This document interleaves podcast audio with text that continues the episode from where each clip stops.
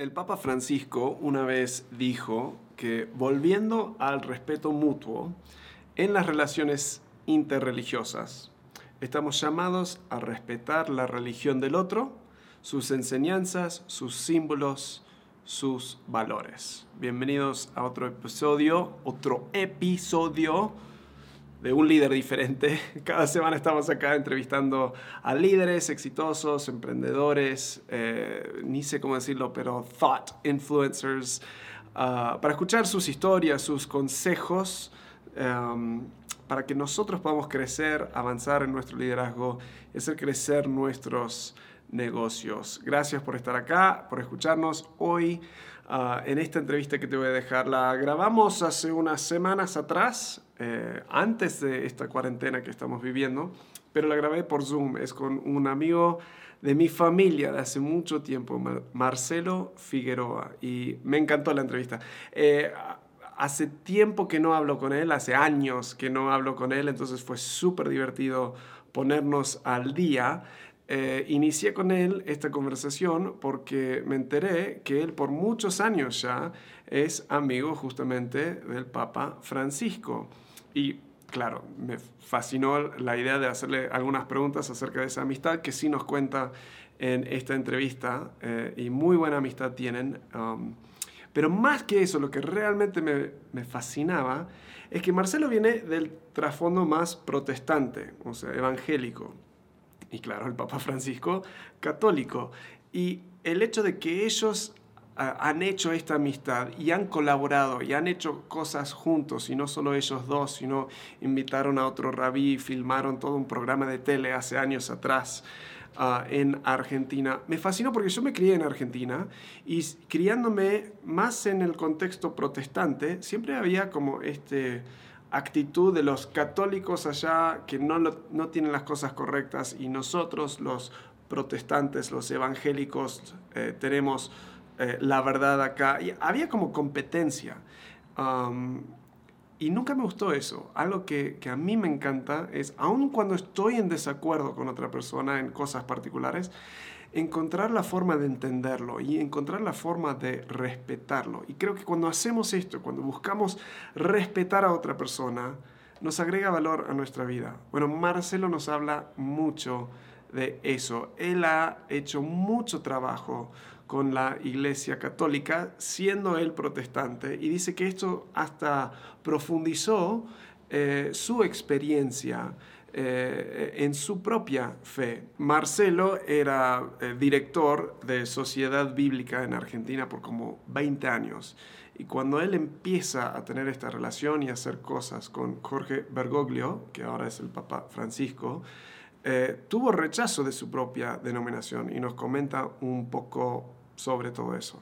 Creo que te va a encantar la conexión. Tuvimos algunos problemas de vez en cuando con la conexión, Ah, pero de todas formas es una muy interesante conversación y creo que ah, va a ser algo que te va a animar y te va a desafiar también a intentar tomar ese primer paso en acercarte a personas que posiblemente tengan conceptos o creencias diferentes que vos. Ah, aquí te dejo esa conversación. Bueno, Marcelo, gracias por estar aquí eh, de forma virtual en el programa de Un Líder Diferente. Eh, recién estamos viendo que hace que casi 20 años que, que, no te veo. Tengo memorias tan lindas eh, de vacaciones en Uruguay cuando yo tenía... Uruguay, sí. ¿En qué año fue eso? ¿Vos, vos te acordás de eso? Yo no me Era, yo tenía... Debe haber sido y debe haber sido ya por el año 90, eh, 91, por ahí. Sí, sí. Sí, sí, hará 30 años de eso, sí.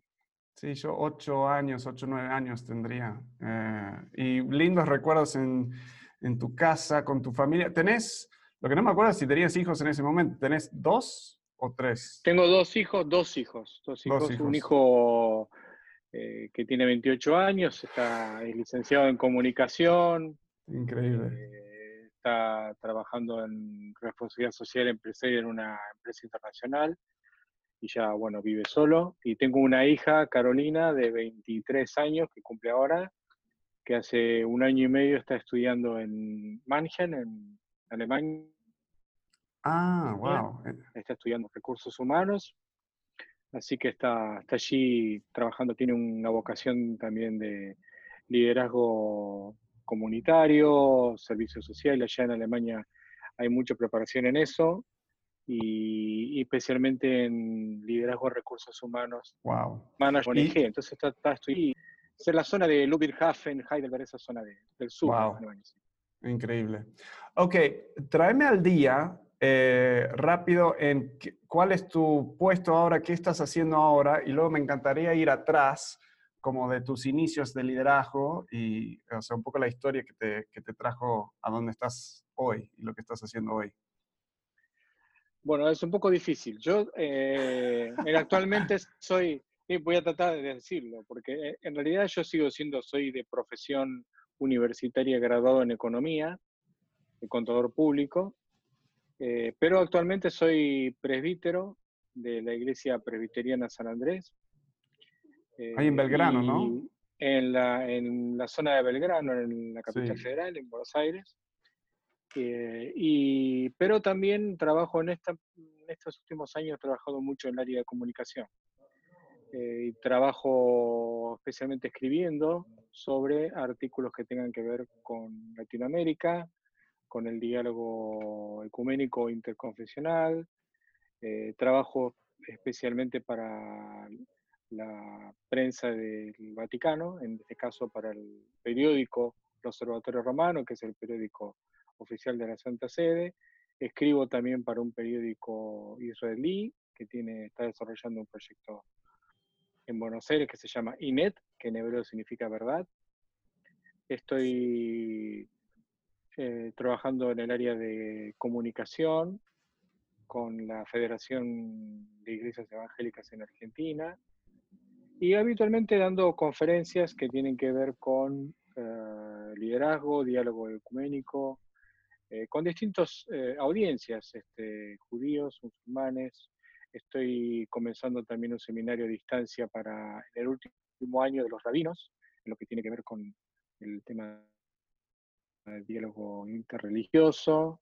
bueno, básicamente eso es lo que estoy haciendo ahora, ¿no? Increíble.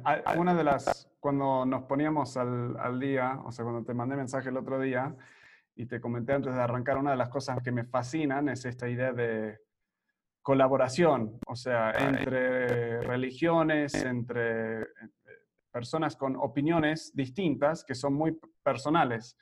Ah, entonces, eh, me encantaría ahora entrar un poco en eso, pero antes de eso, volveme atrás, porque también por 23 años estabas como encabezando a Asociaciones Bíblicas, que es una organización bastante grande de influencia en toda Latinoamérica, creo. Sé que en Argentina. No, está, está en 150 países del mundo, United Bible Society, y tiene 200 años de existencia, y aunque cada sociedad bíblica es autónoma, yo fui director para Argentina, 23 años.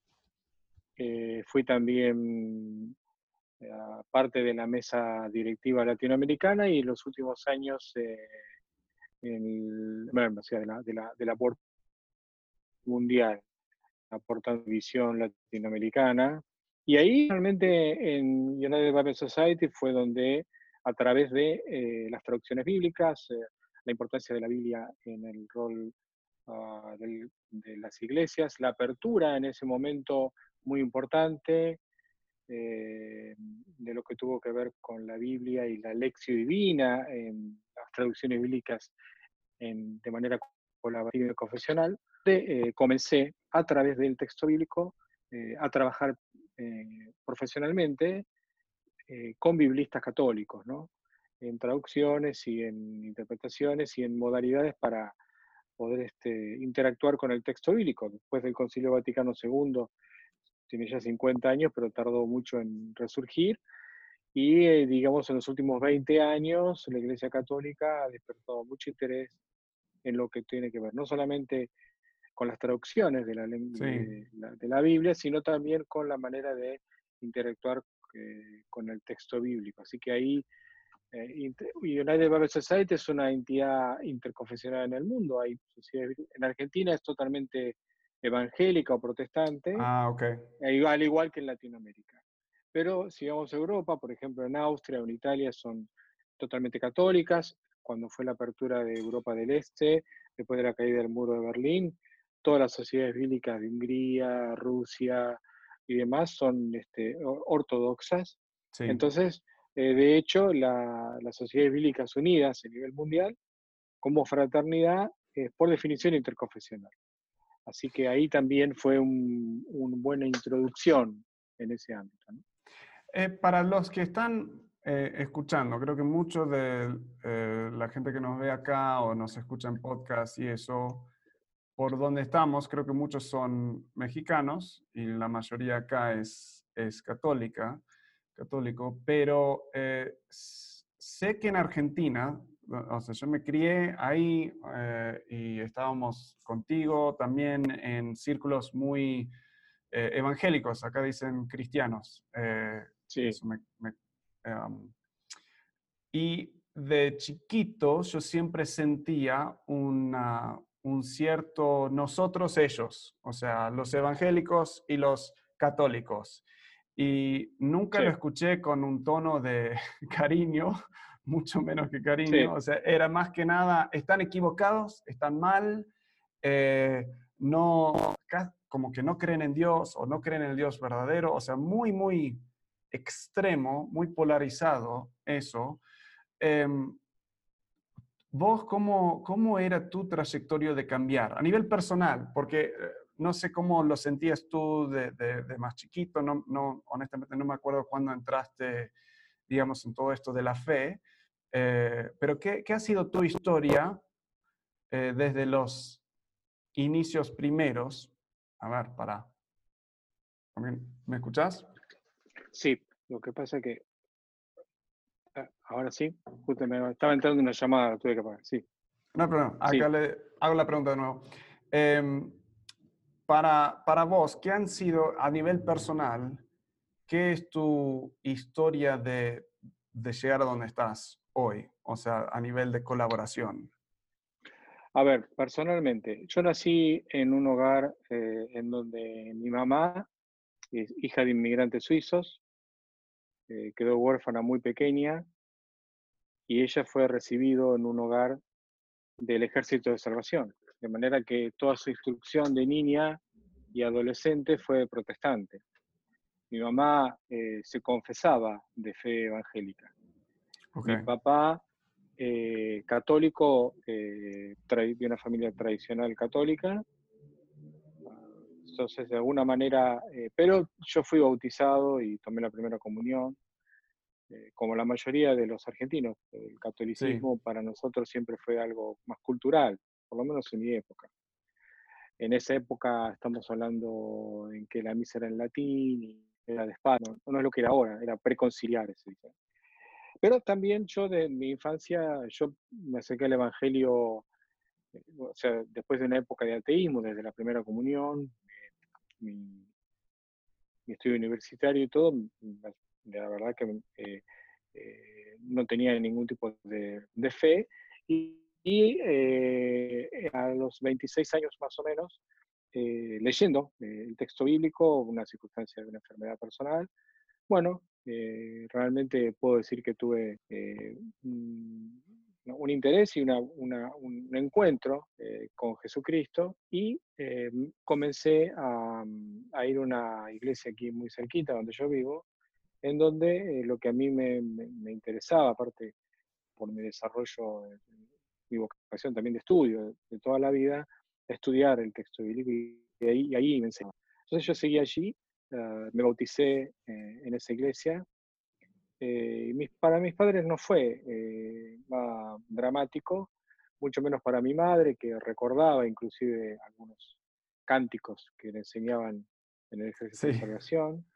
Así que, pero obviamente lo primero que yo me encontré eh, fue eso que vos decís. O sea, nosotros y ellos, ¿no? Yo no lo vivía en mi familia, pero era algo así como eh, lo que piensan las otras religiones cristianas está equivocado. Entonces, solo me enseñaban las cosas que nos diferenciaban, mm. eh, nunca las cosas que teníamos en común. Eh, y uno adoptó eso. yo creo que también fue bilateral, del otro lado. Estamos hablando en una época en la cual la población evangélica era Ahora se calcula que es el 15% de la población argentina, en esa época no llegaba al 2%. Entonces era una gran minoría, sufría discriminación eh, y también una manera de defenderse, al ser una minoría, eh, de, ser acusados como una secta eh, cristiana, era marcar lo que el otro estaba equivocado. Ellos tenían una larga lista de las cosas que estaban equivocadas. Eso es lo que yo viví en la, A mí, como yo, donde abrí los ojos a, que había un montón de cosas que nos relacionaban, principalmente algunas del texto bíblico, obviamente la Biblia, con excepción de los libros que algunos llaman deuterocanónicos o, o del canon alejandrino, como los que vamos a poner, que es del Antiguo Testamento, la Biblia los Evangelios, eh, las cartas apostólicas eran era prácticamente igual. Entonces, eh, Entonces eh, ahí para, a, para a, deconstruir eso, ¿no? Se, cortó solo un poco ahí, quería como, em, porque es una pregunta muy em, como común, a nivel de la Biblia, la diferencia, mencionaste que en, si, si escuché bien los evangelios, el Nuevo Testamento, digamos, es muy parecido, casi igual eh, y que hay algunas diferencias. Es igual. Eh, es igual. Y hay algunas diferencias en, lo que sería el Antiguo Testamento, digamos. Sí, en realidad el canon del Nuevo Testamento eh, se resolvió muy rápido en la iglesia primitiva en el siglo III, IV. Entonces no hay diferencias en lo que tiene que ver con los libros y cuáles son los libros inspirados. Desde los evangelios, hechos, cartas apostólicas, eh, pastorales de Apocalipsis. No, no hay diferencia. Obviamente sí hay diferencias en lo que tiene que ver con quién hace la traducción. Y hay diferencias, lo que nosotros llamamos de la línea para abajo, ¿no? Los comentarios. Pero de la línea para arriba, el texto, y de la base textual, de lo del texto crítico que se utiliza hoy en día para traducir es el mismo texto crítico. Con respecto al Antiguo Testamento, la historia es un poco diferente, porque que em, la, mm, la, historia de la iglesia es cuando eh, eh, viene de alguna manera la época del Imperio de Roma, eh, viene después de la invasión griega de Alejandro y de alguna manera este, la gran dispersión de los judíos ante la invasión tan dramática de Alejandro Magno que inclusive profanó el templo del lugar santísimo, que está en un libro de los macabeos, la, historia. En ese momento, las comunidades eh, en Alejandría, que era el lugar de la cultura, donde estaban las becas, hicieron una traducción en la cual incorporaron algunos textos en griego, una traducción en griego, creo fue la Septuaginta, eh, que porque habían perdido el idioma hicieron una traducción que incluía una cantidad de libros que nosotros los evangélicos tenemos como antiguo, como, Antiguo Testamento y algunos libros que algunos llaman apócrifos deuterocanónicos. Pero la realidad es que esos libros de la Septuaginta formaron parte también de la primera Biblia de, Reino Valera. Okay. Hoy después, eh, para terminar la historia, el evangélico prefirió tomar eh, no el canon que se llama el canon alejandrino, sino tomar el canon hebreo, o sea, cuáles son los libros que la comunidad judía entiende por, como canónicos y, bueno, respetar ese canon judío y tomar ese como los libros inspirados del Antiguo Testamento. Esa es la única diferencia. Ah, ok. Increíble. Lo demás, no. Y entonces vos en este momento empezás a, como a volver a la Biblia, y volver a... O, sea, ¿qué fue de, ese estudio? ¿Qué fue que te empezó a generar ese lazo de nuevo con lo que vendría a ser la, la Iglesia Católica? Bueno, como dije, fue el tema de la... Comencé a transitar el, eh, a través de la Biblia. La Biblia es un libro ecuménico, por lo que dijimos, por excelencia. Y un despertar muy grande, principalmente en Latinoamérica, eh, comisiones bíblicas en la mayoría de las arquidiócesis y diócesis de, Latinoamérica, en una cantidad muy importante de biblistas católicos que realmente, después del Concilio Vaticano II, que, que inclusive valorizó eh, las traducciones de la Biblia en lenguas autóctonas, cosa que era un gran impedimento porque solamente la Biblia era en latín, digamos, que es el idioma de vulgo, bueno, se tomaba esa Biblia, Después del Concilio Vaticano II, hace 50 años, se abrió esa posibilidad de traducción y hubo eh, biblistas católicos en todo el mundo muy prestigiosos. El tema mm. de, empezar a leer a los biblistas católicos para tener otra mirada, eh, de compartir con ellos, de estudiar con ellos, de trabajar juntos, este, empezó empecé a mirar y a cambiar la ecuación. Eh, en lugar de poner el foco en lo que nos diferencia, empezar a tener que transitar el camino de los que eh, tenemos eh, unidad, en lo que realmente creemos lo mismo. Entonces, eh, eso fue realmente muy importante en lo que tiene que ver con bajar las defensas, de, que el otro, y también tratar de no invadir, porque hay algo, que lo quiero decir de entrada como para que me parece que da un poco una, línea de hacia dónde realmente podemos hablar de ecumenismo. Para entrar en lo ecuménico y también interreligioso, eh, un elemento fundamental es conservar la identidad. yo tengo una identidad formada, protestante o evangélica, y cada vez más afirmada en mi fe y puedo dialogar, por claro, cuál es mi identidad. Eh, entonces, eh, porque si yo licúo mi, identidad, eh, el diálogo es, como decimos acá, una ensalada rusa. claro. ¿para, ¿Para qué vamos a encontrarnos si, somos lo mismo? la riqueza del diálogo y del encuentro es que somos lo mismo.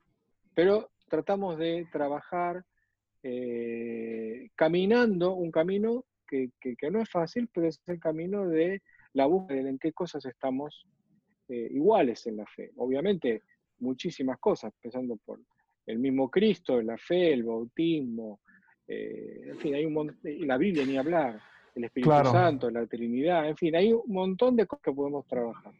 Quiero, quiero pausar ahí porque siento que hay algunos um, aprendizajes muy profundos para líderes más allá también de simplemente lo religioso, digamos, dijiste, uno, el hecho de empezar a encontrar lo que tenemos en común, justamente lo que hace es que tenés que bajar tu posición defensiva. O sea, eh, y eso lo noto en relaciones. O sea, yo trabajando con líderes, muchos de los conflictos, los, el drama nace por uno es introvertido, el otro es extrovertido en su forma de ser. Uno le gusta eh, River y el otro Boca. O sea, uno le gusta una cosa y el otro le gusta otra. Y lo único que se enfocan, también en matrimonios, lo único que se enfocan es en lo que es diferente. Entonces te lleva solo a pelear. Pero el hecho, cuando cambias el chip, empezás a investigar, a ver qué, qué tenemos en común. ¿Qué, qué, qué, ah, ¿A vos te gusta esto? A mí también me gusta eso. O sea, es, es la forma que niños forman amistades. O sea, ¿te gusta o sea, ¿a vos te gusta Star Wars? A mí también me gusta Star Wars. Okay, entonces somos amigos. O sea, em, era, es tan simple de niños y lo perdemos como adultos. Y siento que es súper importante a nivel de liderar personas, a nivel de formar equipos fuertes, es empezar a ver qué tenemos en común. Y el resultado es empezar a bajar las barreras. Y dijiste otra cosa ahí también, es como en entrar un poco más en su mundo, o sea, entender las cosas de su punto de vista, ¿no? Sí, yo creo que ahí, digamos, detrás de todo fundamentalismo, eh, principalmente religioso, y de todo, eh, todo eh, defensa alta y buscar las diferencias, en realidad hay escondido una, una, una inseguridad. Mm. Eh, la inseguridad de ser eh, invadido, desafiado, gastado. Eh, y eso, digamos, este, muestra que uno no está seguro de lo que es. Lo segundo es, conociendo mi identidad y, y, sabiendo que el otro es diferente, no, no, no, tengo, no tengo el temor de que, de que o sea, no es una amenaza. Claro. Sea, es una oportunidad de poder aprender. Yo no voy a perder mi identidad por dialogar, por, inclusive por rezar juntos o por orar juntos. Eh, yo creo que hay, eh, primero, eh, lo primer enemigo del encuentro ecuménico interconfesional es el miedo. Y el miedo tiene que ver con la ignorancia, en realidad, ¿no? Digo con todo respeto. Entonces creo que cuando uno empieza a primero conocerse uno mismo y conocer qué es. Y no, a mí no, no, me, no me resulta una amenaza. Y lo segundo es, bueno, tratar de ponerme los zapatos del otro y entender cómo llegó él a esa mirada de Jesucristo, del apóstol Pablo, eh, por qué mira los evangelios de esa manera. Eh, y bueno, y de esa manera también entender que quizá eh, en lo que él mira, yo puedo enriquecer mi mirada, sin dejar de ser lo que soy. No, no, voy a ser católico por ser eso, pero sí quizás voy a ser mejor evangélico, porque estoy mirando, mirando la vida de otro lugar. Yo creo que a veces nosotros tenemos lo que se llama en, en, hermenéutica llaves hermenéuticas, o unos anteojos que nos ponemos para entrar al texto bíblico. Y a veces nosotros siempre usamos los mismos anteojos. Y a veces tenemos que cambiar la mirada. Una, una teóloga eh, evangélica eh, de Costa Rica, se llama Satames, escribió un, ensayo muy lindo que ver sobre, eh, que no es la única mirada, pero creo que ya, nosotros, por la reforma de Lutero, del eh, del apóstol Pablo y justo por la fe vivirá, y que obviamente todos creemos romanos y demás, hemos elegido de alguna manera eh, leer la Biblia eh, con los ojos del apóstol Pablo, con los ojos de la ley. y de alguna manera muchos de los, de los, católicos que leen el texto bíblico, también con una apertura ecuménica, eligen a, leer los evangelios o leer la Biblia con la mirada de Jesús. Mm. Entonces, la mirada de los evangelios, que es otra llave, hay otras llaves. Me parece que a mí, a mí me hizo mucho bien eso, eh, porque eh, creo que, eh, primero, el ecumenismo, el diálogo interreligioso, no es, no es un dogma de fe. no tengo que creer. Si existe un solo Cristo y una sola iglesia, que es la esposa, eh, bueno, Cristo no es vígamo, o sea, de alguna manera hay cristianos que él, una sola iglesia cristiana. Después existen denominaciones. Yo no soy el, que tiene la lista, gracias a Dios, del libro de la vida, pero seguramente es mucho más generosa, que, más amplia que mis propias limitaciones. Sí. Ah, y creo que eso es algo que no, no es que yo crea o no crea en el ecumenismo. El ecumenismo existe porque existe un solo, una sola fe, un solo Cristo. Y eso es un. Eh, yo lo, voy a asumir o no, pero eso existe de, por sí. Y lo otro que te quería decir, porque tiene que ver con lo que vos me decís, que un poco algunos preguntan por qué en Buenos Aires o en Argentina eh, esto obviamente que Bergoglio, ahora Francisco, es el que eh, traduce todo eso a nivel mundial. Pero la realidad es que Buenos Aires, eh, hacer una, una, ciudad que se construyó con inmigrantes, después de la Segunda Guerra Mundial,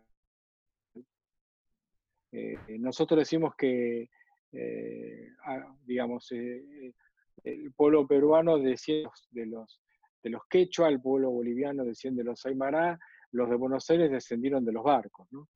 que vinieron de Europa. Entonces, la realidad es que, obviamente, eh, volver, volver a hablar desde niños. Cuando nosotros éramos niños, aquí, yo era niño, jugábamos con un judío, con un católico, con un negro, con un blanco, con un japonés. al judío le decíamos ruso, al, a todos los chinos le decíamos japoneses, a los, a los árabes le decíamos turco, que hoy es horrible, pero todos los que venían de la parte le decíamos, tú eres turco. Pero jugábamos y éramos todos iguales. ¿no? Claro, nadie le importaba. Nadie tenía diferencia. Y yo creo que esa fe que también Jesús nos insta tener una fe como niños, también tiene que ver con eso. O sea, de alguna manera mm. también, em, yo eh, la otra vez hablaba con un rabino, tiene que ver con, quien estamos trabajando en, una parte de educación. Y él me decía, y no quiere decir que yo comparta esa visión, pero yo creo que, un poco enfoca lo que yo estoy diciendo. ¿Cuáles son eh, los, dos mandamientos más grandes? ¿no? Bueno, amarás al Señor tu Dios con toda tu alma, con toda tu mente, y a tu prójimo como a ti mismo. Son los dos. Entonces le preguntaron a un rabino, si tenés que suprimir los dos y elegir uno, ¿cuál elegirías? La mayoría dice amar a Dios. Y él dijo, no, amar a mi prójimo, porque en mi prójimo está Dios, porque todos somos hechos a la imagen de Dios. Y en el mi prójimo está contenido Dios. En cambio, en Dios no está con... O sea, es, puede ser un juego de palabras, pero la realidad es que eh, yo tengo que aprender a ver en mi prójimo eh, la imagen de Dios. Algo que a nosotros los evangélicos a veces nos cuesta, el mundo católico lo tiene más desarrollado. Cristo está Cristo, está en eh, Cristo me mira a través del pobre, Cristo me interpela a través del migrante, Cristo me mira a través del sufriente, del enfermo. Nosotros tenemos una mirada un poco eh, diferente, es correcta, no, no estoy renegando la mirada, pero sí creo que tenemos que eh, también, porque hay un poco de soberbia también, que forma parte, dialoga con la inseguridad. ¿no? O sea, yo tengo la verdad y el otro no. Y la verdad es que si Cristo es la verdad, se supone que eh, la verdad nos contiene a nosotros y no nosotros contenemos la verdad. En la medida que nosotros creemos que la verdad, que, creemos que son los dueños de la verdad, o poseer la verdad y no que la verdad nos tiene a nosotros, necesitamos necesariamente para poder manipular la verdad, como quisieron hacer con Cristo, eh, hacer un reduccionismo, reducirla, achicarla, para hacerla manipulable, manejar. Sí. Y que no se nos escape de los dedos. Y la verdad es, tan grande como Dios. Yo no puedo manipular a Dios. Entonces, eh, hay que dejar de pensar que yo puedo tener la, verdad eh, y pensar que es mejor decir la verdad me tiene a mí. Ah, y ahí creo que es una visión un poco, yo creo, más humilde, ¿no? Más cristiana lo que, me encantó lo que dijiste, que justamente porque somos diferentes, es divertido el diálogo. O sea, y... Si no, es aburridísimo. sí, y eso en equipos es verdad también. O sea, la tendencia, han hecho algunos estudios que hay la tendencia de contratar personas que nos caen bien porque justamente son parecidos a nosotros, pero es un equipo más débil, o sea, y justamente este empuje de diversificar, de, de tener personas, o sea, bueno, primero masculino, femenino, mujeres, hombres, tener diferencias en edades, o sea, los boomers, baby boomers, o sea, eh, millennials y también personalidades, o sea, y, y culturas distintos, hacen que el equipo, por todo lo que venís diciendo, hacen que el equipo sea fuerte, esté más preparado para cualquier circunstancia. Ahora, la clave es, es, se hace cada vez más difícil cuando se diversifica, porque hay más malentendidos, falta de comunicación y todo eso. Y Ahí está la riqueza. Exacto. Y la humildad y la curiosidad creo que son dos claves enormes para, para aprender y, y, quedar más enriquecido uno mismo. La humildad para decir, no, no tengo todas las respuestas, eh, no, no, soy Dios eh, y tengo que aprender de... Para un argentino es... Eso es muy difícil. Eso es lo más, difícil de todo. Vos te vas a este, reír. Yo, yo le digo a, amigos cuando me conocen, mirá, le digo, yo soy, soy gringo argentino, o sea, vengo de los dos países más creídos del mundo, o sea, eh, seguro te va a caer mal en algún momento. Sí, tal cual. Pero bueno, este, yo creo que pero ahí eh, tiene que ver con el liderazgo, quizá vamos un poco ahí. Eh, realmente también, eh, hoy el liderazgo tiene que ver,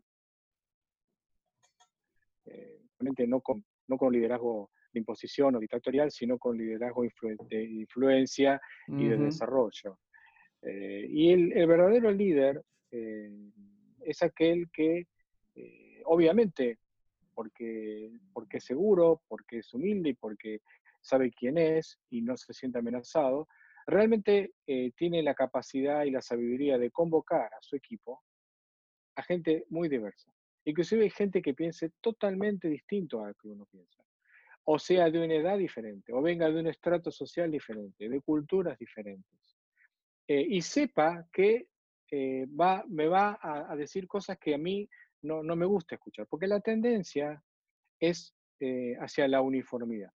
Entonces, si no estás conmigo, estás en contra de mí. En contra, y buscar siempre el hecho de, la verdad que el gran fracaso, uno de los grandes fracasos, es siempre buscar tener la razón y, o, o, ganar una discusión. Y la verdad que la única discusión que se gana es la que no se, la que no se hace. Y un, verdadero contame líder... Más, contame más de eso. Decí, eso de nuevo, eso está muy bueno. Digamos, eh, nosotros tenemos una vocación de conflicto eh, generada en el hecho de querer ganar, eh, de demostrar que yo tengo la razón, o que yo tengo la verdad y vos... Claro. O sea, al demostrar que lo que en realidad es decir que soy mejor que vos porque vos estás equivocado. Entonces, eh, el verdadero líder es el que es capaz de decir, la verdad, te agradezco porque yo estaba equivocado. Y ahora que vos me decís eso, me doy cuenta eh, de mi error. Y cuando uno va a una reunión de equipo, de trabajo, a, mí, una de las cosas que he trabajado muchísimo en, sociedad bíblica eh, a nivel local y latinoamericano es la dinámica de trabajo en equipo. Uno va con un problema o con una visión de un proyecto y uno tiene su, su, punto de vista, su mirada, su verdad, entre comillas. Y la verdad que la, la, reunión de trabajo eh, funciona en la medida de que cada uno va con un punto de vista. Y el punto de vista que cada uno tenía cuando comenzó eh, la reunión, después en el transcurso del caminar de la reunión, cuando la reunión termina la verdad o, la solución o la mirada del problema que construyó entre todos, para todos es superadora esa final de la que yo tenía al principio. Entonces, eh, ahí es una reunión exitosa y es un equipo exitoso. En donde no, eh, el, error, eh, el, fracaso de una reunión de equipo es decidir las cosas por mayoría. Eh, eh, el desafío es, construir consensos. Y para llegar a un consenso significa decir, bueno, yo llego a un final eh, en el cual no es lo que yo creo 100%, pero puedo vivir con esto, en, el, en la armonía de la diversidad, en la diversidad que concilia las cosas y seguramente es superadora a mi propia. Y no buscar al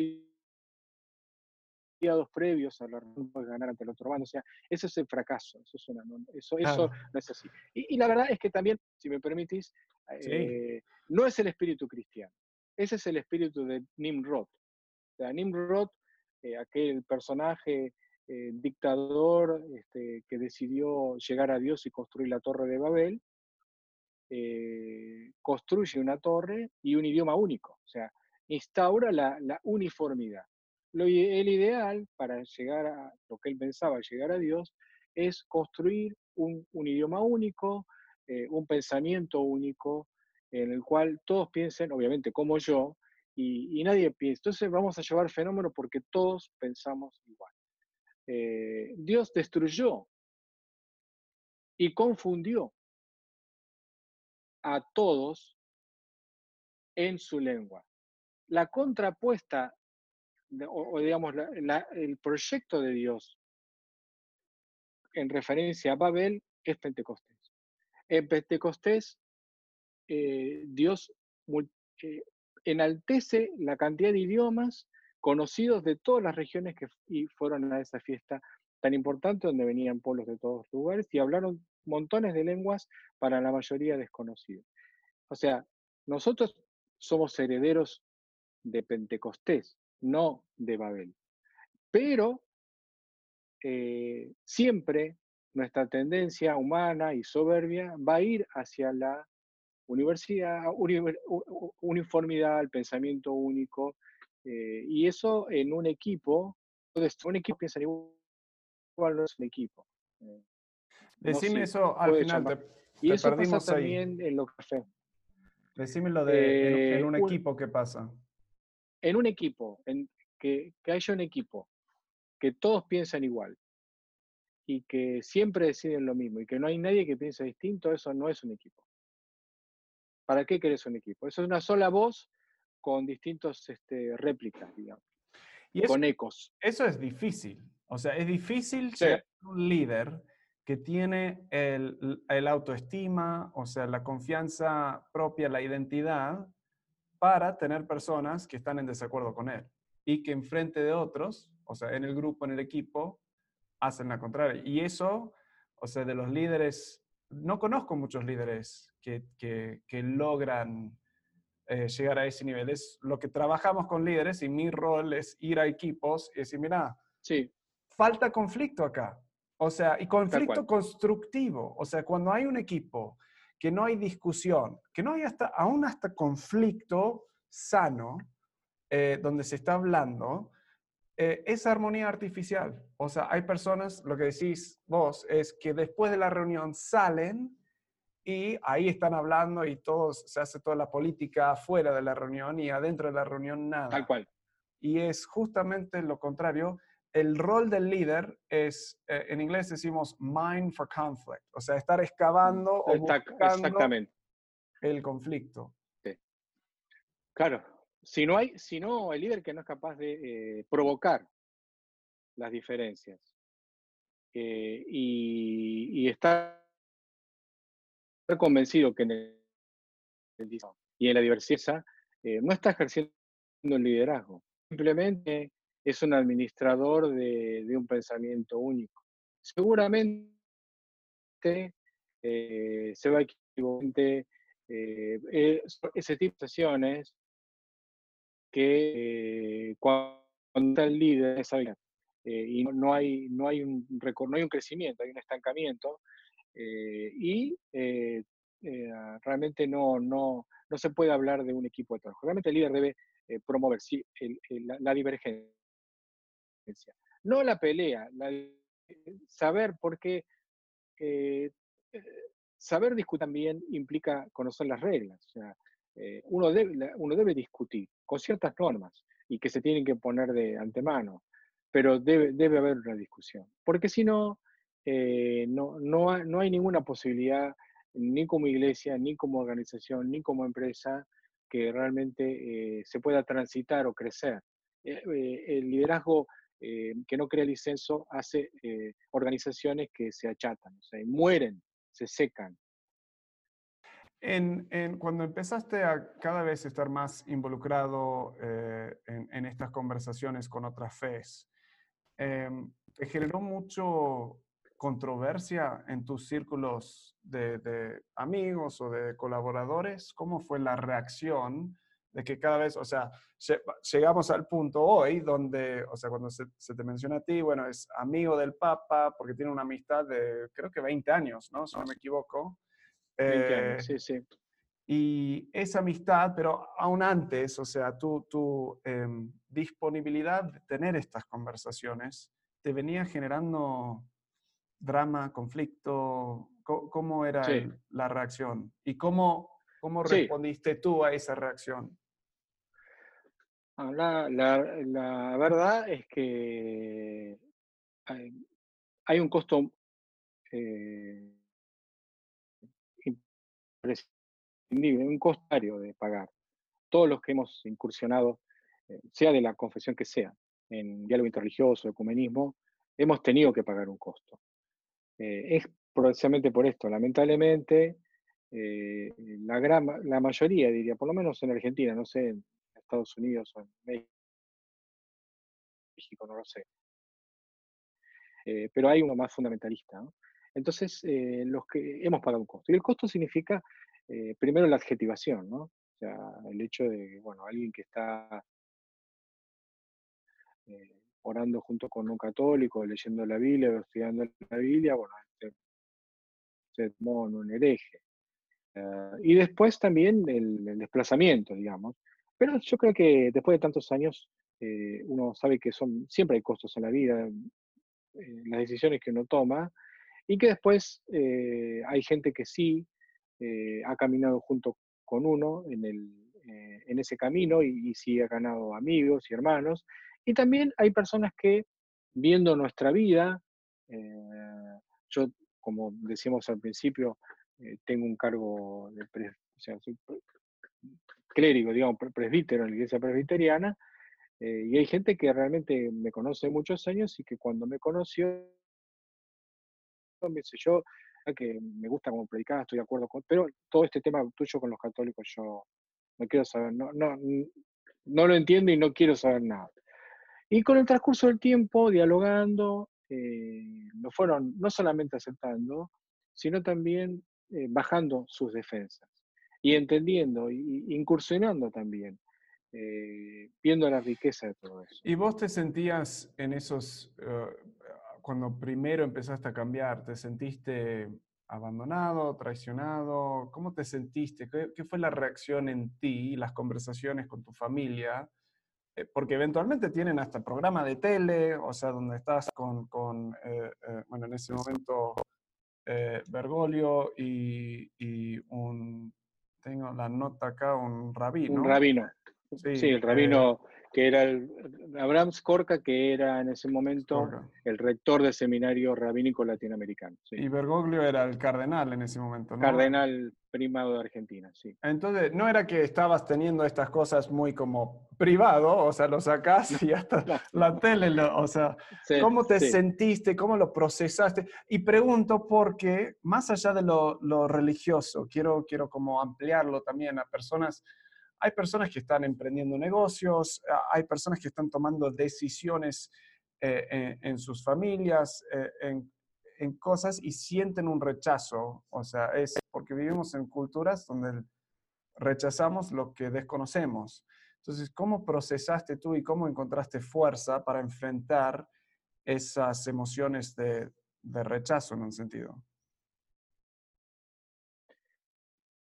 Bueno, yo como te decía, yo creo que eh, yo estaba convencido que lo que estaba haciendo eh, estaba bien, que era mi, convicción no solamente personal, sino espiritual profunda. Y eh, obviamente hay mucho para compartir, también desde lo por qué lo hago, qué es lo que estoy haciendo. hay personas que las otras que no, pero eh, realmente eh, el liderazgo o, estar expuesto, eh, sea en el lugar que uno sea, siempre, cada acción, más una acción así fuerte, siempre implica una reacción. hay muy pocas, excepto que uno no haga nada o que pretenda estar bien con todo el mundo, cosa que también va a poder una reacción hacia adentro, no vive una, este, un destrozo de su personalidad, siempre produce una reacción. Y uno decide en la vida. Y, puede hacerlo eh, con sinceridad y con franqueza, pero también hubo, hay costos del otro lado también. Son decisiones de vida que uno eh, explica, comparte. Eh, uno ha aprendido también, obviamente algunas veces también me he equivocado y me han dicho, no, mira, ya anda por allí, bajé algunas cosas que sí, no estaban bien y me pareció que fueron buenos con consejos. Eh, no, yo creo que es un camino de aprendizaje. Eh, a mí me gusta hablar mucho de eso, de que es un camino. Eh, eso, el diálogo interreligioso no, no, no es un punto de llegar, es un punto de inicio, es un camino. y no, no vamos a llegar nunca a una, absoluta y plena, pero sí podemos caminar. A veces hay que pararse un momento a descansar, tomar otro camino, tomar otra, otra vuelta, eh, ir a una rotonda, pero este, siempre hay que caminar con serenidad y con tranquilidad, sabiendo que, hay siempre oposición. Entonces vos cuando enfrentaste todo esto, la convicción de que estabas eh, haciendo lo correcto era un poco lo que te impulsaba a tomar el camino más allá de la, consecuencia. O sea, y no, y conociendo un poco eh, eh, eh, tu convicción basado en tus principios bíblicos y lo que veías ahí, o sea, algo muy concreto, pero ese estudio o sea, te llevaba a decir, mira, voy a hacerlo igual, más allá de las consecuencias de, personas que no quieren, no sé, no es ampliarse, pero, pero tomar en cuenta el otro. Abrirse. Sí, inclusive también, inclusive también personas que, que, uno respeta, que siempre tiene como fuentes de consejo, inclusive personas que no, eh, no, no, no, hubieran nunca eh, emprendido ese camino, eh, mm, escuchando y hablando y presentando, bueno, me han dado buenos consejos o, o, o, sentí de alguna manera el respaldo y dice, no, no, no, no pretendo eh, caminar contigo, pero te conozco y adelante. Eh, si es de Dios, y, ese apoyo es bueno. La gente que uno... Porque también uno tiene que entender que, en la multitud de consejeros está la sabiduría, pero uno debe decidir cuál es esa multitud. O sea, claro. Hay gente que uno merece escuchar y hay gente que, no. Y hay gente que está en, que está en contra de uno, y con todo respeto, eh, hay algunas personas en la vida que uno descubre si esta persona está en desacuerdo, evidentemente está en el camino correcto. Pero bueno. Claro, claro. Total. Eh, en base a lo que decías antes, hay un, escuché una frase o vi un, no sé si una imagen o algo así que decía, si querés que toda la gente te ame o algo así, si querés llevarte bien con todos, vende helados. O sea, no seas, no seas ni, ni, eso. ni de eso, claro.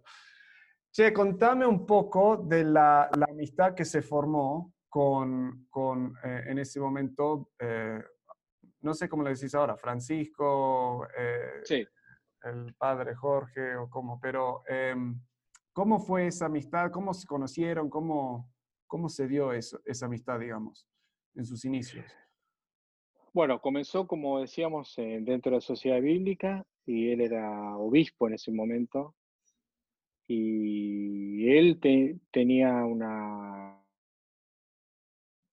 una convicción también eh, fuerte de construir hasta ecumenismo, eh, construcciones que lleven a la paz, a la concordia, eh, a la unidad, en la diversidad. Y él encontró que, o encontramos,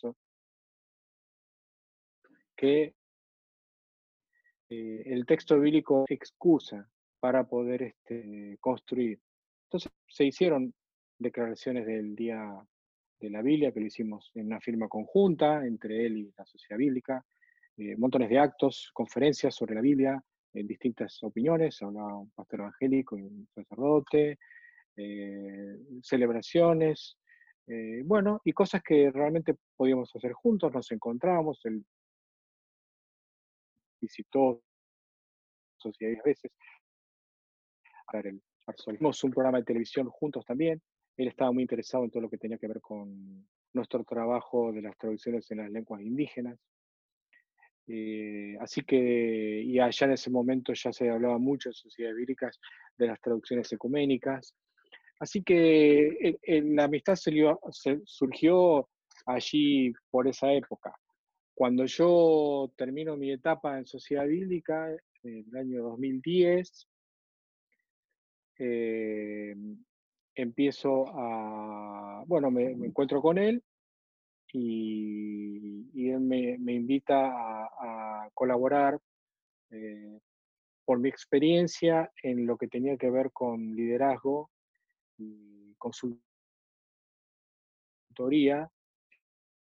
en lo que tenía que ver con el canal de televisión. El arzobispado, la Iglesia Católica tenía un canal de televisión y él quería que, que hubiera un asesor, digamos, en lo que tenía que ver con management.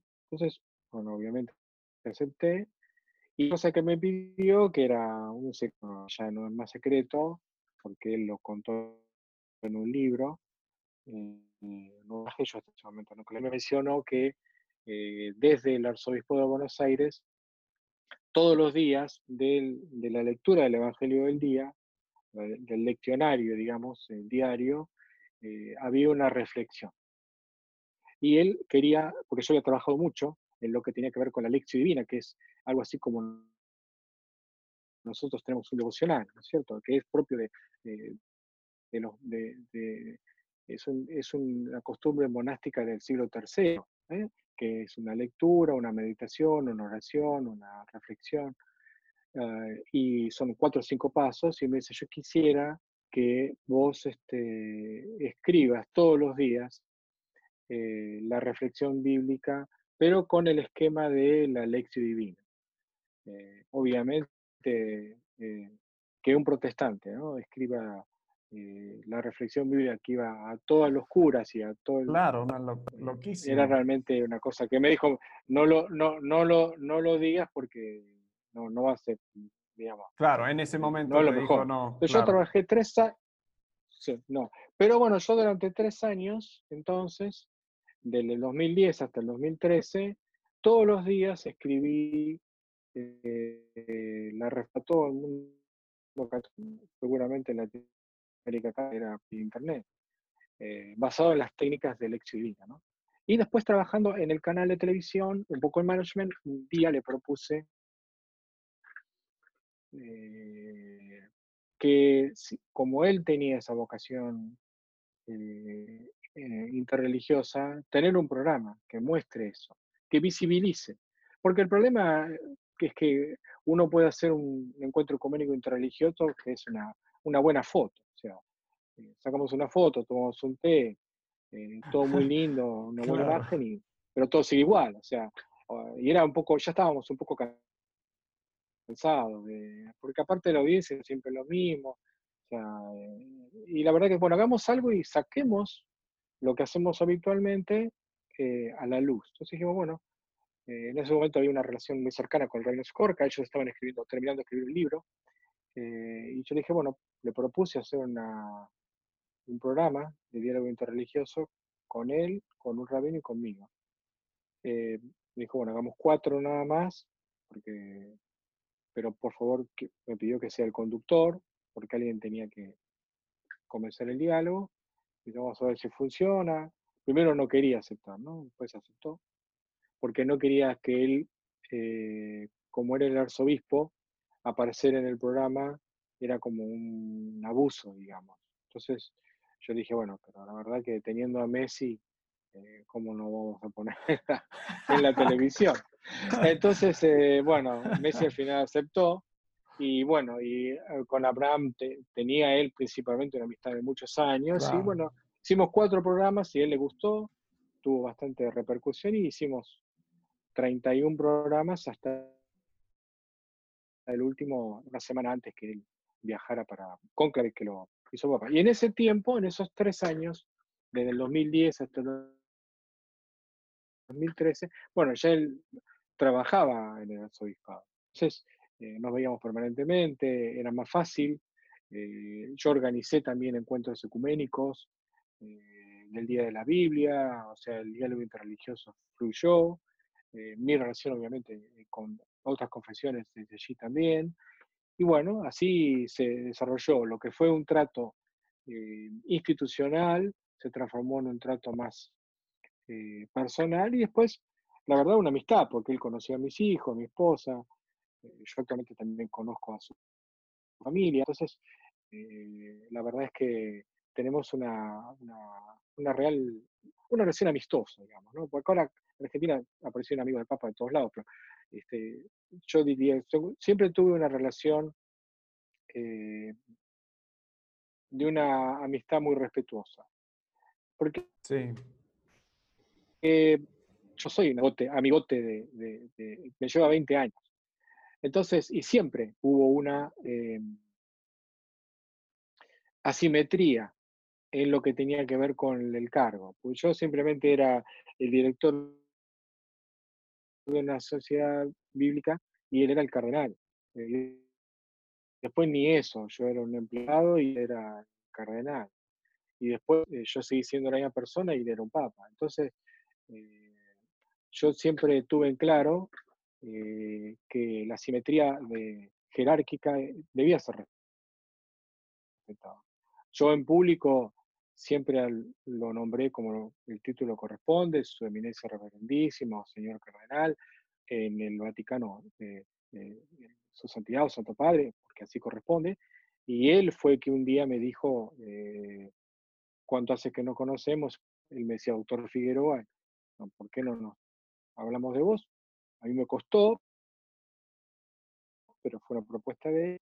Y la palabra amigo, primeramente, de él. Y aparte de la demostración de la del lado.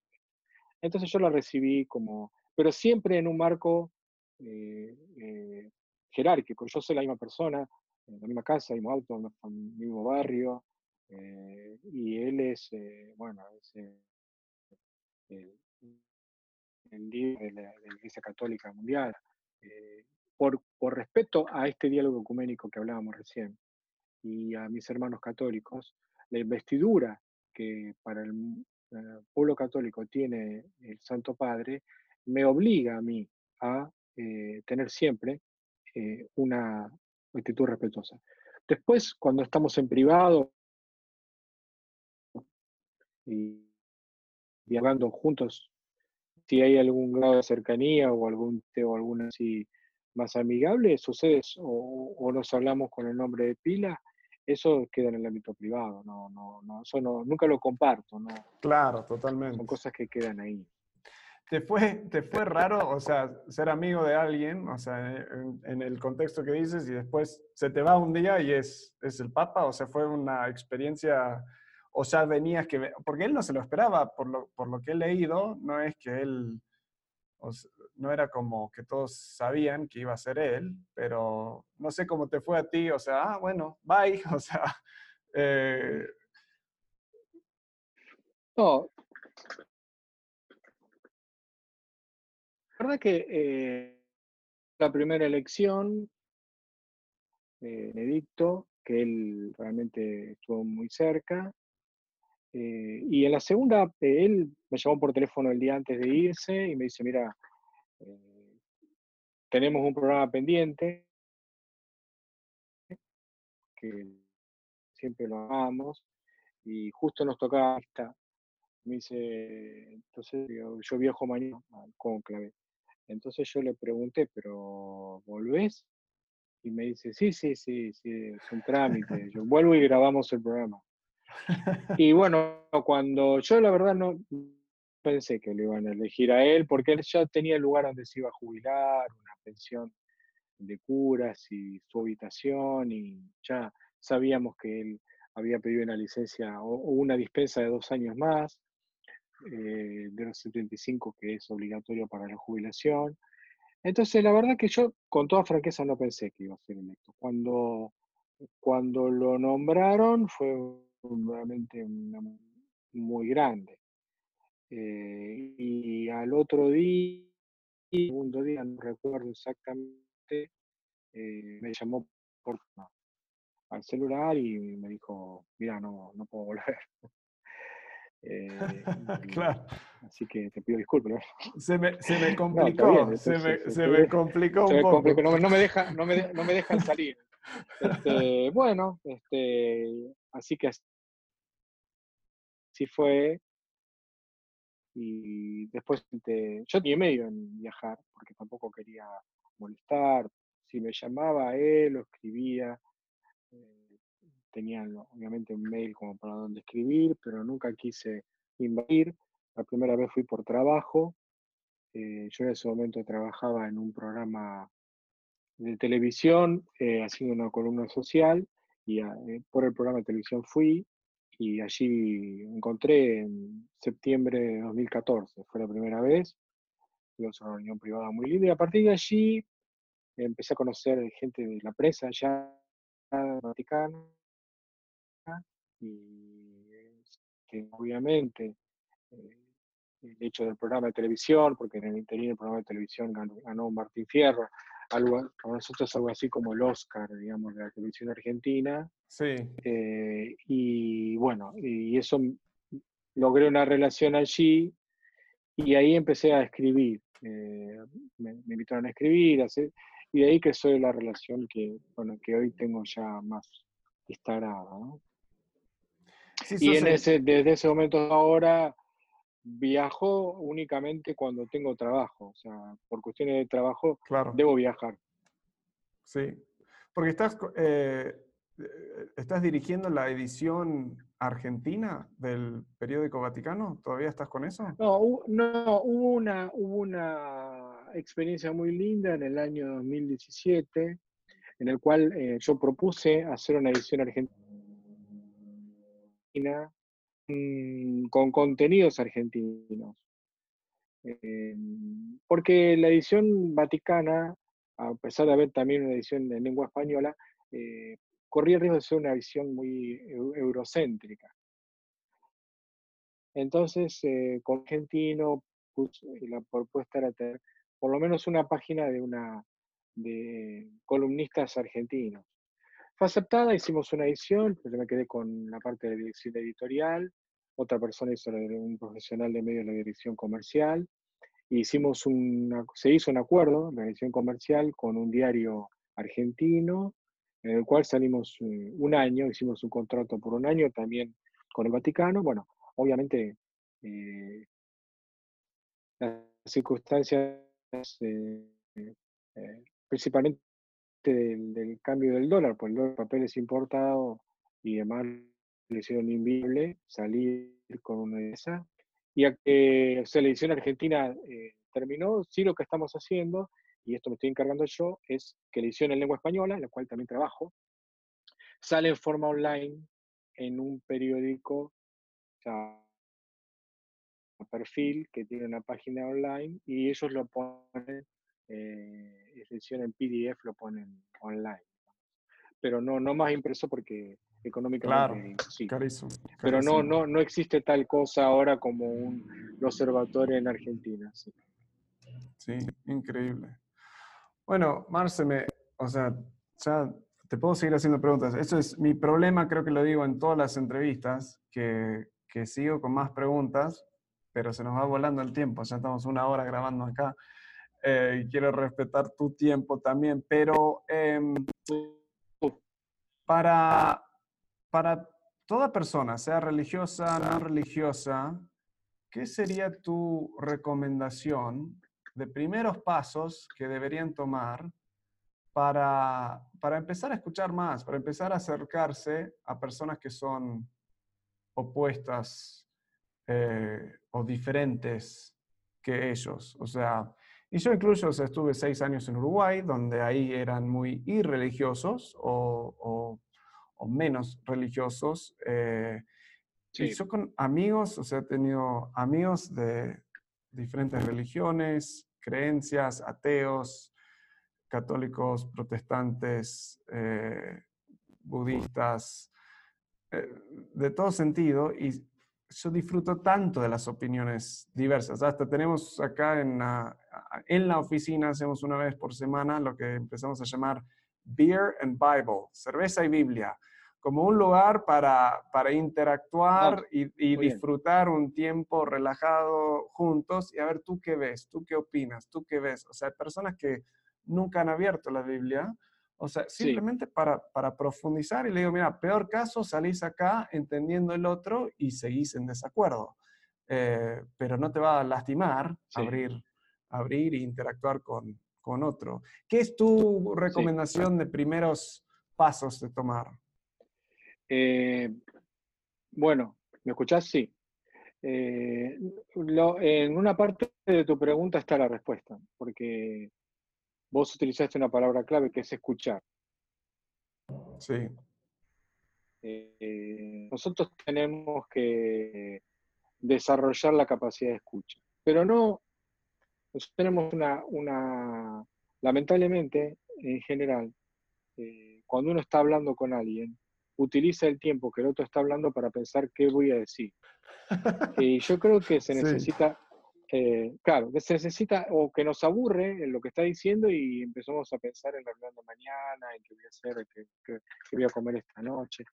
Yo creo que eh, lo que uno debe ejercitarse, yo creo que es un ejercicio, no es algo que, surja naturalmente. Naturalmente no escuchamos, a lo mejor de los casos oímos, y como yo te dije a veces eh, en un diálogo con uno diferente, el tiempo del otro es bárbaro pensar que voy a decir, ir hablando yo. Creo que tenemos que aprender a escuchar con empatía, con concentración. Preguntar, eh, eh, repreguntar qué piensa, por qué. nosotros somos muy para hablar, pero tenemos que ser este, humildes en escuchar.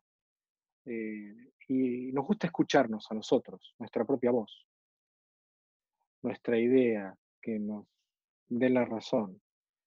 Pero así no, nunca vamos a crecer y no vamos a eh, desarrollar la capacidad de, eh, eh, de, construir algo con una persona que piense diferente y aprender. Entonces, la primer, primer consejo es hacer un ejercicio como un músculo. El escucha es un, hay que ejercitarlo como un músculo. Eh, todos los días, y lo estoy escuchando y te pregunto y me concentro, trato de por qué pensás así, qué, qué, qué es lo que te mueve, eh, y después eh, puedo hablar. muchas veces, y esto pasa muchas veces en el ámbito pastoral, a mí me pasa, tratando de desarrollar eso, que por ahí una persona me pide una reunión para hablar en tema pastoral. Y la reunión dura una hora y la persona habló 55 minutos. Y yo al final le dije dos cosas. Y cuando terminó la reunión y me dice, qué bien me hizo hablar con vos. Y yo pienso, yo lo único que hice fue escucharlo. Y eso es eh, la mejor parte de la reunión. Entonces digo, bueno, realmente fue un diálogo exitoso. En general las personas tienen más necesidad de ser escuchadas que de escuchar. Totalmente. Eh, y a veces escuchándose eh, también corrigen o, modifican algunas cosas. Y esto no es una técnica psicoanálisis, no sé si será, nunca estudié eso. Sí creo que forma parte del respeto al otro. Ah, y lo que vos decís es el respeto a la diversidad. Y a veces eh, y también eh, el hecho de eh, no, poner una etiqueta a la persona, ¿no? que a veces ponemos antes de que empiece a hablar, ya por su modo de vestir, su modo de ser, su historia, su familia, su cultura, sus religiones, como que ponemos una cantidad de barreras, los prejuicios, ¿no? Emitimos un juicio de valor antes de escuchar o conocer a la persona me parece que debemos quitar esto. A mí me pasó mucho eso eh, aprendí mucho cuando visitaba las comunidades indígenas. En las comunidades indígenas se forma una ronda y se habla. Y pueden pasar 15 minutos en la cual nadie dice nada. Para mí, viniendo de Buenos Aires, era desesperante. Porque para mí era todo. Hablar. Claro. Y yo quería hablar antes que el otro. Y terminar la reunión cuando yo quería. Y bueno, y, esperar, y por ahí uno decía, bueno, yo creo que sería mejor ir allá. Y a los cinco minutos decía, yo no. Y yo, y bueno, dije, estaba ahí, y yo aprendí que eh, ellos tenían todo el tiempo del mundo y, era una cultura muy rica en escuchar y muy sabios. Entonces nosotros vivimos en una sociedad tan frenética, con tanto tiempo. Vos me hablas, obviamente estuvimos dialogando, fue muy rico, pero la verdad es que eh, nosotros tenemos que hacer un, esfuerzo, los que vivimos en las grandes ciudades. Porque si no, la misma, eh, eh, la misma frenesí, digamos, y ni que hablar de los medios virtuales, podemos hablar horas de eso, nos generan una falsa sensación de diálogo. Y aparte, la otra es cosa que simplemente, algo que yo enseñaba mucho, y con esto termino por ahí al lado del liderazgo que vos decís, eh, cuando uno recibe a alguien para dialogar y uno está en un escritorio, o salirse del lado del, jefe y ponerse a un costado, o vaciar y cerrar todo y, apartar todo. Y, la, uno escucha no solamente con los oídos, sino también con todo el cuerpo. O sea, la, eh, eh, semiótica, el gesto de la escucha debe ser integral. O sea, mis sentidos, mi posición corporal, mi mirada tiene que estar centrada en la otra persona, porque la persona comunica con su voz, pero también comunica. Yo tengo que estar interactuando corporalmente, integralmente con esa persona. Eso es lo que yo haría y lo que tiene que ver con la religión también. Eh, y darle un espacio de tranquilidad. Eh, primero, darle a la persona que la tranquilidad de que yo no lo cité únicamente para que cuando termine la reunión eh, sea evangélico o se vaya al infierno. O sea, no, no, no, lo cité a eso. Claro. Lo cité a dialogar. Sí. no, no, no es cierto. creo, que, creo que la verdad que el, el, evangelio crece por atracción y no por proselitismo. Pero bueno, creo que a veces escuchando y dialogando bueno, hay personas que, deciden eh, abrazar eh, la fe cristiana, otras que no, eh, pero creo que ah, uno también aprende a construir mejor su identidad. Y si yo tengo que deconstruirme mis barreras, yo debo ayudar a que el otro también la haga si no lo hizo. Y eso es crearle un espíritu de confianza, de apertura, de escucha, que la persona, no solamente yo, la otra persona tiene que bajar, yo saber que esa persona también tiene ideas eh, equivocadas o no con respecto a mi persona. Y eso también soy yo el encargado de bajárselas para que se sienta cómodo. Mm, increíble. Bueno, Marce, quiero reconocerte y agradecerte el el hecho de que ah, tuviste el coraje, honestamente siento que es coraje de, empezar este camino hace tantos años atrás, de empezar estas conversaciones y, realmente de seguir fomentando estas conversaciones, diálogos y, no solo en privado, pero por, radio, por, la tele, en su momento, ahora por escrito, o sea, estar generando esos lazos, esas conexiones, siento que hace que el mundo sea más, más rico y siento que muchos que no son religiosos justamente dicen que la religión es la causa de todo este conflicto. Y siento que si tuviéramos más personas en el mundo de todas las religiones que estén haciendo eso, que estén aprendiendo de otros, estén tomando esa iniciativa como, como tú, no tendríamos no tendrían esa mala reputación, digamos, de siempre juzgar y, acusar y, todo eso. Así que quiero reconocerte y agradecerte por eso y el ejemplo de, liderazgo que estás dando eh, a, muchos. Y gracias también por este tiempo, esta conversación tan rica. Bueno, gracias a vos, Walter, por tomarte el tiempo. Bueno, también el coraje de publicar esto que hablamos. Eh, y bueno, también el cariño, de, a pesar de hace tantos años que no te veía, el enorme cariño que siempre he tenido por ti, bueno, por tus padres, por toda tu familia, que mm, Dios nos dio la dicha de conocer durante tantos años, inclusive, como vos decís, ir a vacacionar juntos, así que siempre, siempre guardo un recuerdo y un cariño muy, muy especial por toda la familia Clay, y bueno, eh, siempre van a ocupar un lugar muy, muy grande en mi corazón. Gracias, brother. Gracias.